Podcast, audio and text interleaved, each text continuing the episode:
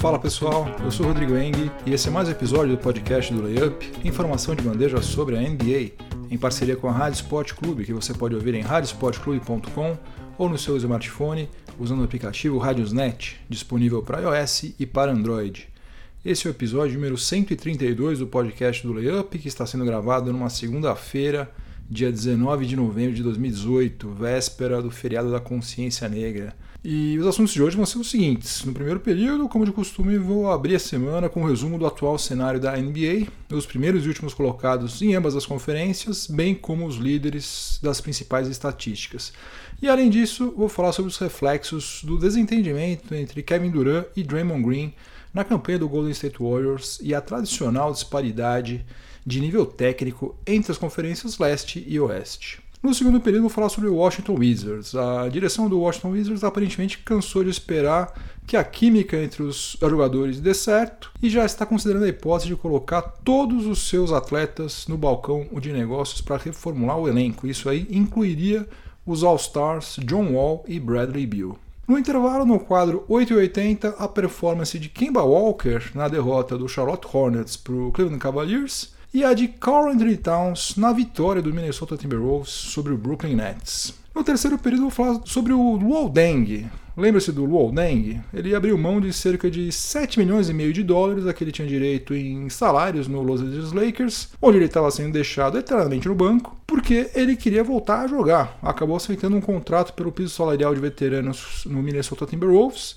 para jogar novamente sob o comando do Tom Thibodeau. Mas as coisas não estão saindo exatamente como planejado por ele. E no quarto e último período, eu vou falar sobre o Sacramento Kings. Depois de 12 temporadas consecutivas com campanhas negativas, o Sacramento Kings está experimentando a sensação de ter um time relativamente competitivo outra vez, a ponto até de receber um elogio do Greg Popovich. Mas bastaram alguns resultados negativos seguidos para que já surgissem rumores de que a franquia estaria cogitando demitir o técnico Dave Yeager. Então, chega de delongas, vamos ao que interessa, o podcast do Layup está no ar.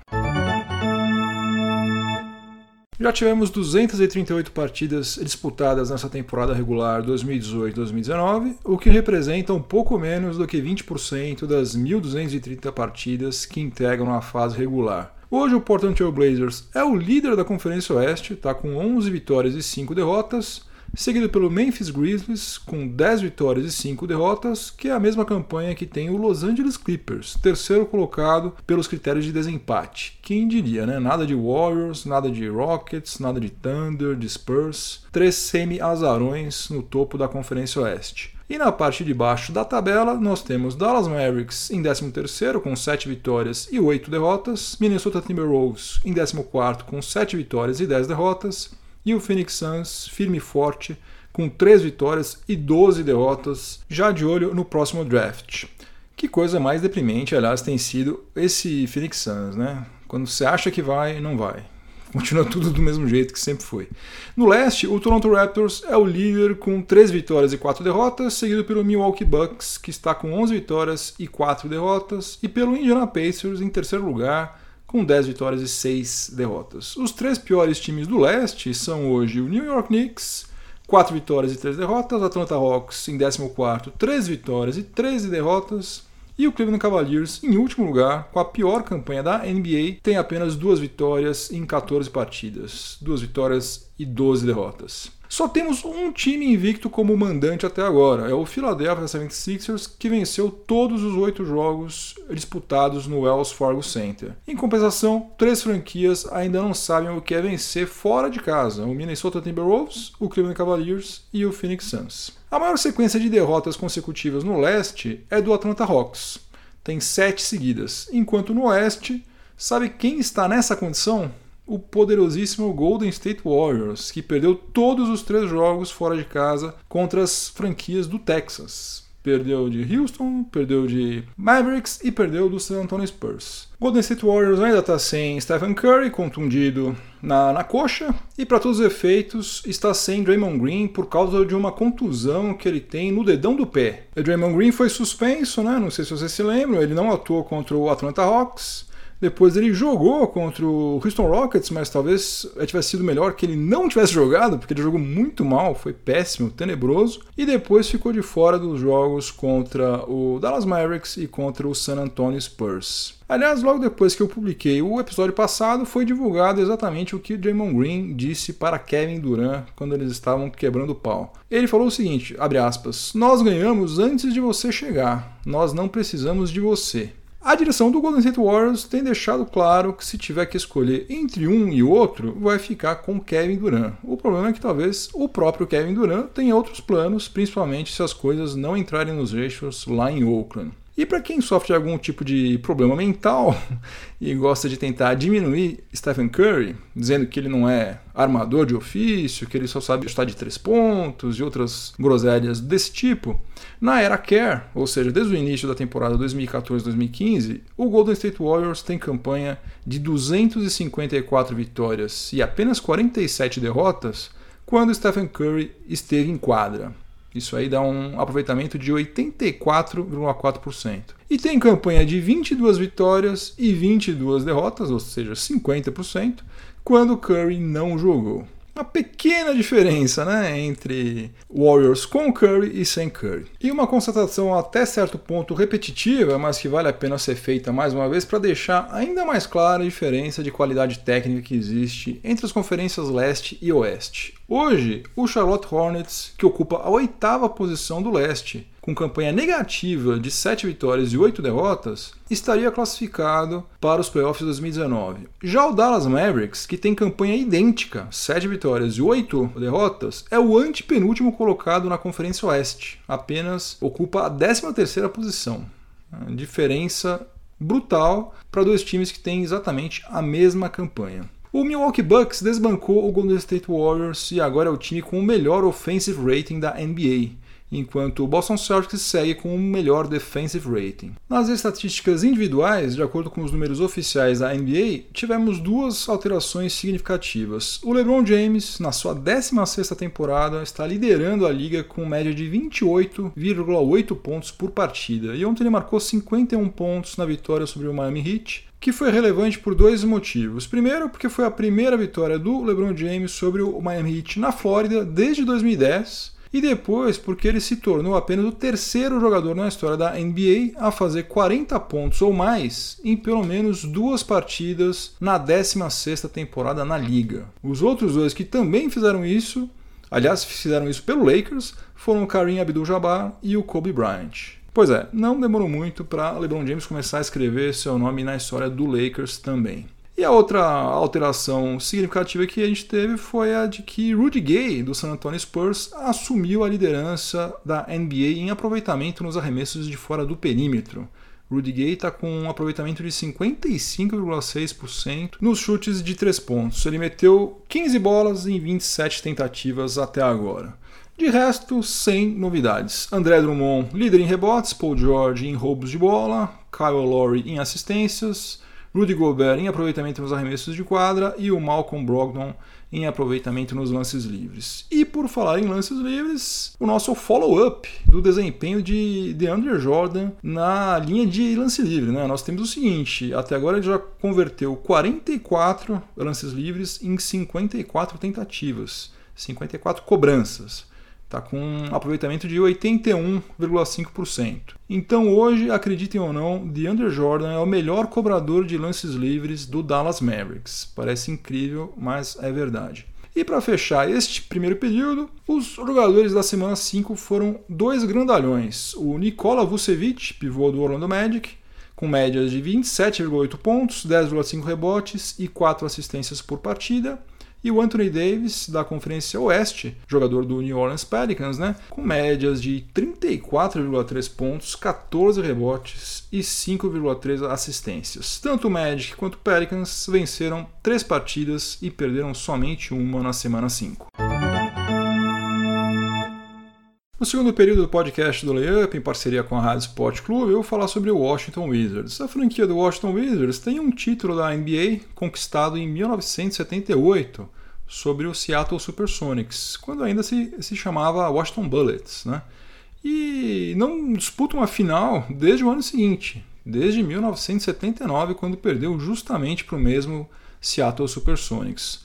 Ou seja, faz quase quatro décadas que a franquia do Washington Wizards não disputa uma final da NBA. Na verdade, é, nesses 39 anos, a franquia não chegou sequer às finais da Conferência Leste. É muito tempo para uma franquia que tem sede na capital norte-americana é, se manter relevante no cenário da NBA. Né? O pior é o seguinte: dos 30 times que fazem parte da, da liga, o Washington Wizards é o time com a sexta folha de pagamentos mais cara de todas. É, agora em 2018 2019, eles vão ter que desembolsar em salários 131 milhões e meio de dólares. Só estão atrás de Portland Trail Blazers, Houston Rockets, Toronto Raptors, Golden State Warriors e Oklahoma City Thunder. Só que o rendimento dentro de quadra está muito inferior do que o de times como Philadelphia 76ers e Indiana Pacers, que também fazem parte da Conferência Leste e estão gastando aproximadamente 25 milhões de dólares a menos nessa temporada. O Washington Wizards é atualmente o 11º colocado no leste, está com uma campanha de 5 vitórias e 11 derrotas, e é apenas o 21º em offensive rating e o penúltimo colocado em defensive rating, um verdadeiro desastre. A coisa está tão feia por lá que o general manager Ernie Grunfeld resolveu apelar. Ele é o GM do Wizards desde 2003, há 15 anos, e nesse período a franquia nunca venceu 50 partidas em uma temporada. Em toda a liga só existem quatro executivos que estão há mais tempo no cargo do que o Ernie Grunfeld. O Arce Buford, que foi cinco vezes campeão lá no San Antonio Spurs, o Pat Riley, tricampeão no Miami Heat, o Danny Ainge, campeão pelo Celtics em 2008, e o John Paxson, que está passando em branco até agora, pelo menos, lá no Chicago Bulls. Já faz tempo que o Grunfeld está tentando acrescentar jogadores de mais qualidade ao elenco do Wizards, sem sucesso. Segundo o jornalista Adrian Wojnarowski, ele tem oferecido os dois júniors, né, o Otto Porter Jr. e o Kelly Uber Jr., para tentar alguma troca. Mas, como a coisa não sai do lugar, o Ernie Grunfeld decidiu ir logo para as cabeças. Segundo Woj, a partir de agora, ninguém no elenco do Wizards está fora do baralho quando o assunto é troca, incluindo os All-Stars John Wall e Bradley Beal. E aqui eu vou abrir um parênteses aqui para falar mal do John Wall, que deve ser um mala no cotidiano, mas eu considero um excelente armador. Com certeza alguma coisa não está normal com o John Wall. Ele se apresentou bem acima do peso para o início da temporada. Ele está com a menor média de assistências dele, né, desde 2002, 2013, e ele está com um aproveitamento de apenas 68,4% nos lances livres. Ele nunca foi um grande cobrador, mas esse número tão baixo aí é um forte indicativo de que o emocional dele não está legal. O complicado é que se o Wizards realmente conseguir é, negociar o Wall e ou é, Bill, dificilmente vai conseguir também, por outro lado, peças de reposição da mesma qualidade, né? Porque esses dois caras realmente são muito acima da média. Mas aparentemente surgiu uma luz no fim do túnel, porque o, o jornalista Kevin O'Connor noticiou hoje que o New Orleans Pelicans estaria interessado em contratar o Otto Porter Jr., é, que ainda tem a receber mais de 80 milhões de dólares em salários até 2021. E tem ultimamente perdido minutos tanto para o Jeff Green quanto para o Kelly Oubre Jr. Resta saber o que, que o Pelicans mandaria para Washington né, em troca. Sinceramente, não sei.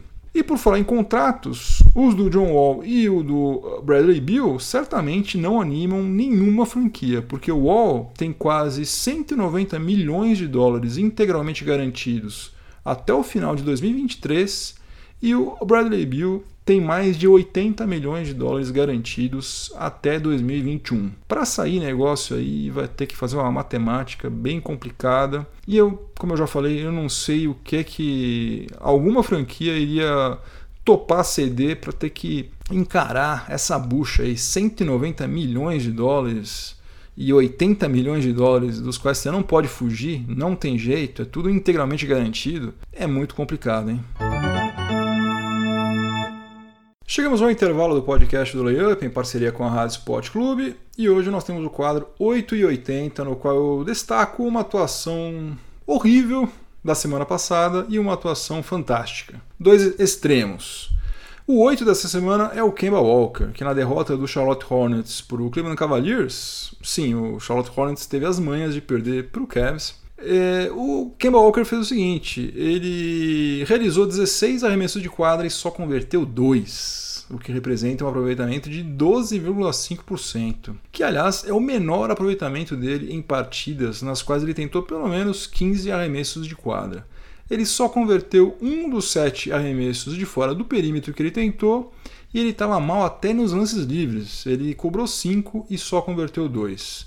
Saiu de quadra com apenas sete pontos marcados. Agora, isso aí só deve ter acontecido provavelmente porque ele estava guardando as cestas para a partida contra o Philadelphia 76ers, que o Charlotte Hornets também perdeu.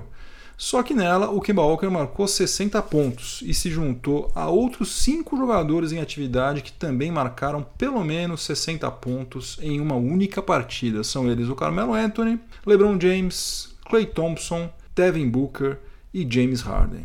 Eu até pensei em deixar Kemba Walker também como sendo o 80 da semana 5. Mas como o critério que eu uso é o aproveitamento nos arremessos de quadra, o 80 dessa semana vai para o Carl Anthony Towns, que na vitória do Minnesota Timberwolves sobre o Brooklyn Nets converteu 9 dos 11 arremessos de quadra que ele arriscou, o que representa um aproveitamento de 81,8%. Ele matou as duas uh, bolas de três pontos que ele chutou e só desperdiçou um dos seis lances livres que ele cobrou. Saiu de quadra com 25 pontos e 21 rebotes, um duplo-duplo de respeito. O problema da atuação do Towns foi que ele anotou aquele falso triplo-duplo, porque além dos 25 pontos e dos 21 rebotes, ele também cometeu 10 turnovers, que aliás é o seu career high em desperdícios de bola. Mas mesmo assim, quebrei o galho do Carl Anthony Towns, ele é o 80 da semana 5. No terceiro período do podcast do Layup, em parceria com a Rádio Sport Clube, eu vou falar sobre o Luol Deng. Aliás, eu falei mais do que eu deveria sobre o Luol Deng nos últimos meses, não por vontade minha, mas simplesmente porque a situação dele no Los Angeles Lakers tinha se tornado uma aberração, uma situação inusitada demais. Ele estava sendo deliberadamente deixado no banco de reservas, sem nunca ter a oportunidade de entrar em quadra, porque a direção do Lakers estava tentando forçar a barra para que ele aceitasse um buyout, ou seja, uma rescisão contratual, de preferência abrindo mão de parte dos salários que ele tinha para receber. E o Aldang acabou fazendo exatamente isso. Ele abriu mão de 7 milhões e meio de dólares, dinheiro que resolveria a vida de provavelmente toda a vasta audiência aqui do podcast do Layup, para se livrar do Lakers e poder passar os seus últimos anos na NBA efetivamente jogando basquete, coisa que ele não estava fazendo lá na franquia californiana. Daí, assim que ele se tornou um free agent, o Tom Thibodeau, que é técnico e também é presidente das operações de basquete do Minnesota Timberwolves, já esticou o braço com um contrato para o Luol assinar. Só que dessa vez, ao contrário do que o Mitch Kupchak tinha feito lá no, no Lakers, com um valor mais adequado para um, um jogador de 33 anos de idade e que está em franco declínio na sua carreira. Né? O Aldeng, infelizmente, não é nem sombra do que ele foi quando ele passou lá pelo Chicago Bulls. O Deng assinou por uma temporada com o Minnesota Timberwolves pelo piso salarial de veteranos, que no caso dele é de 2 milhões e 400 mil dólares. Eu não sei exatamente qual foi o, o combinado entre ele e o Tom Thibodeau, só que se a intenção dele era jogar basquete, ele foi para o time errado, ele fez bobagem. Porque o Wolves jogou já 17 partidas nessa temporada. E o Lualdeng só entrou em quadra em dois desses jogos. Ele jogou 12 minutos no atropelamento sofrido diante do Milwaukee Bucks, uma derrota por 125 a 95, e 7 minutos em outro massacre, a derrota para o Portland Trail Blazers por 111 a 81. Ou seja, ele só entrou em quadra naquele chamado garbage time para poupar os titulares. Duvido muito que o Dengue estivesse esperando por isso. Mas cá entre nós, e espero que o, o Dengue não escute aqui o nosso podcast, pouco importa, na verdade, quantos minutos ele vai jogar ou não vai jogar, porque ele é um cara que teve uma carreira longa e muito acima da média. Ele foi duas vezes All-Star e já faturou quase 140 milhões de dólares em salários. Né? É um cara que não tem do que reclamar e dificilmente ele ia causar um impacto muito positivo no Wolves ou em qualquer outra franquia a essa altura. O que não dá para entender é o raciocínio do Tibbs quando ele decidiu gastar 2 milhões e 400 mil dólares e o pior de tudo, o que é mais valioso, que é uma das 15 vagas no elenco do Wolves, com um cara que ele não pretendia usar desde o início. Tava na cara, ele não ia usar o Luol Deng. Não sei por que, que ele contratou o Luol Deng. Não teria sido melhor usar essa vaga com um cara mais jovem, eventualmente até com um salário menor e que ainda pode evoluir e eventualmente até vir a ser útil. Ou sei lá, oferecer esses mesmos 2 milhões e 400 mil dólares ao Nick Young, que acabou ficando sem time, mas na temporada passada meteu 123 bolas de 3 pontos pelo Golden State Warriors. Eu acho que seria melhor, né? Mas, pois é, a cabeça do Tibbs é um caso sério. E aproveitando que nós estamos falando sobre refugos dos Bulls, surgiu a notícia de que o Memphis Grizzlies estaria interessado em contratar o free agent Joaquim Noah, certamente pelo piso salarial, né? O Memphis Grizzlies é um time que historicamente valoriza muito a defesa e a maior contribuição que o Noah pode dar, se ele estiver bem fisicamente, é justamente na defesa. Então, é uma coisa aparentemente meio maluca, mas que até pode dar certo. Vamos ver como que ela se desenrola. No quarto e último período do podcast do Layup, em parceria com a Rádio Sport Clube, eu vou falar sobre o Sacramento Kings, que pode ser considerado uma das gratas surpresas desse início de temporada. Não porque esteja jogando muito bem, mas porque está com campanha de 8 vitórias e 8 derrotas hoje, né? É, dia 19 de novembro. É, e isso pode ser considerado um bom desempenho em comparação com o que a franquia fez nos últimos 12 anos. Né? Os últimos 12 anos do Kings foram terríveis. Hoje, o Kings é o quinto no ranking de aproveitamento nos arremessos de quadra e é o terceiro no ranking aproveitamento nos arremessos de fora do perímetro, além de ser o 11 em assistências, sendo que ele tinha sido apenas o 25 na temporada passada. O De'Aaron Fox está assumindo a posição de franchise player, ele é o cestinha do Kings, com médias de 19 pontos, 7 assistências e aproveitamento de 42,3% nos arremessos de 3 pontos. E olha só que coisa interessante.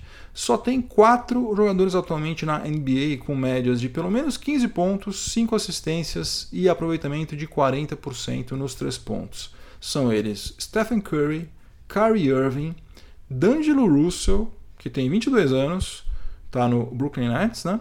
E o De'Aaron Fox, que só tem 20 anos de idade. É arriscado, mas não é muita maluquice apostar que é, D'Angelo Russell e De'Aaron Fox se tornarão jogadores de elite antes de completarem 25 anos. Eu não colocaria um centavo sequer do meu bolso em uma aposta como essa, mas não vou dizer que é uma coisa impossível. Como eu disse, é arriscado, mas não é uma coisa completamente maluca. Até o Greg Popovich elogiou publicamente o trabalho que está sendo feito lá no Sacramento Kings e disse que dá para notar a mudança para melhor na cultura da franquia. E olha, é difícil você encontrar alguém no planeta Terra com mais conhecimento nesse assunto do que Greg Popovich. Só que daí o time perdeu cinco dos últimos sete jogos e a coisa já está voltando àquele padrão de caos com o qual a gente está habituado. Mesmo é, essas cinco derrotas sendo perfeitamente normais, porque o Kings perdeu para Toronto Raptors e Bucks, que são dois dos melhores times da Conferência Leste. Perdeu para o Lakers, que subiu de produção desde quando o Tyson Chandler foi contratado. E Lakers agora é um time que tem LeBron James, né? Então, você perder para o time que tem LeBron James, não dá para você dizer que é um resultado estranho. Uh, perdeu dois jogos fora de casa, um para o Memphis Grizzlies, que é o atual vice-líder da Conferência Oeste, e perdeu também para o Houston Rockets, um time que começou muito mal, mas que é muito mais qualificado do que o Kings e que naturalmente vai acabar a fase regular brigando no topo da tabela. Ou seja, nenhuma dessas cinco derrotas aí foi estranha, foi fora do roteiro, digamos assim. E hoje, Sacramento Kings está jogando, ou vai jogar logo mais, contra o Oklahoma City Thunder. Então vamos ver o que, que vai dar disso aí. Pois é, bastou essa sequência negativa para surgir uma matéria no Yahoo Sports informando que o cargo do técnico Dave Joerger teria subido no telhado porque o front office do Kings não estaria satisfeito com a distribuição dos minutos entre os jogadores. O calouro Marvin Bagley III, por exemplo, estaria ficando menos tempo em quadra do que ele deveria, segundo Vadivat, e o veterano Nemanja Bielica, por exemplo, muito mais tempo em quadra do que deveria também. Eu não sei até que ponto esse rumor tem algum fundamento, porque a, a matéria não cita uma origem específica, né? É só um daqueles vários casos em que existe uma fonte misteriosa, sem nome, sem sobrenome nem nada, que teria confidenciado em off o fato de que Vlad Divac, né, que é o GM do Kings, estaria insatisfeito com essa distribuição de minutos. Se fosse na maioria das outras franquias, eu diria que isso aí é uma conversa fiada, porque todo mundo sabe que não dá para fazer uma campanha minimamente honrosa colocando em quadra um monte de moleque todas as noites. Não tem como. O Kings tem o terceiro elenco mais jovem da NBA, está atrás apenas do Knicks e do uh, Chicago Bulls. Jogar no Oeste sem o mínimo de equilíbrio né, é receita para vexame, né? Não tem como. Se você colocar um monte de jovem em quadra, você vai sofrer varridas homéricas, né? O, o Sixers fez isso em 2014, 2015, ah, não, em 2015, 2016 no leste e teve uma campanha de 10 vitórias e 72 derrotas. Foi um fiasco completo. Outra coisa, o Bielica, ele está ficando em quadra, em média, né, 25 minutos por partida. Apenas 5 a mais do que ele tinha de média uh, na temporada passada, defendendo o Minnesota Timberwolves. E o Bagley, ele está com uma média de 22 minutos de quadra, que é a décima maior entre os 68 calouros que estão estreando na NBA. Então, como eu já disse, está com um cheiro de ser um boato furado. Eu espero, sinceramente, que seja. Só que em se tratando de Kings, infelizmente, tudo é possível. Pelo menos o Vladivac já veio a público para negar esses rumores aí e dizer que o David Weger tem a confiança dele é, e que está prestigiado, né? o que às vezes é até mais perigoso do que se ele ficasse quieto. Fim de jogo, acabou mais um episódio do podcast do Layup. Espero que vocês tenham gostado. É, obrigado pela companhia. Quero agradecer ao Pedro Lucena e ao Rodrigo Sonda. Valeu, gente. Façam como eles dois que se inscreveram no canal do Layup no YouTube. Ainda é um, um canal bem pequenininho, então às vezes não é fácil de você encontrar. Para não ter erro, faz o seguinte: entra no site do Layup, layup.com.br e procura o ícone do YouTube. Tem vários ícones lá de mídias sociais. Se você clicar no ícone do YouTube, você vai cair no canal do Layup no YouTube, daí não tem erro, é só você se inscrever. Por favor, faça isso que você vai me ajudar demais. Se você estiver ouvindo este episódio uh, em alguma plataforma de podcast, aproveite para avaliar positivamente o podcast do Layup. Isso também me ajuda muito. E se você estiver ouvindo na Rádio Sport Clube, continue sintonizado por aí que vem mais informação esportiva de qualidade na sequência. Uma boa semana para todo mundo, muito juízo e até a próxima. Um abração, tchau, tchau.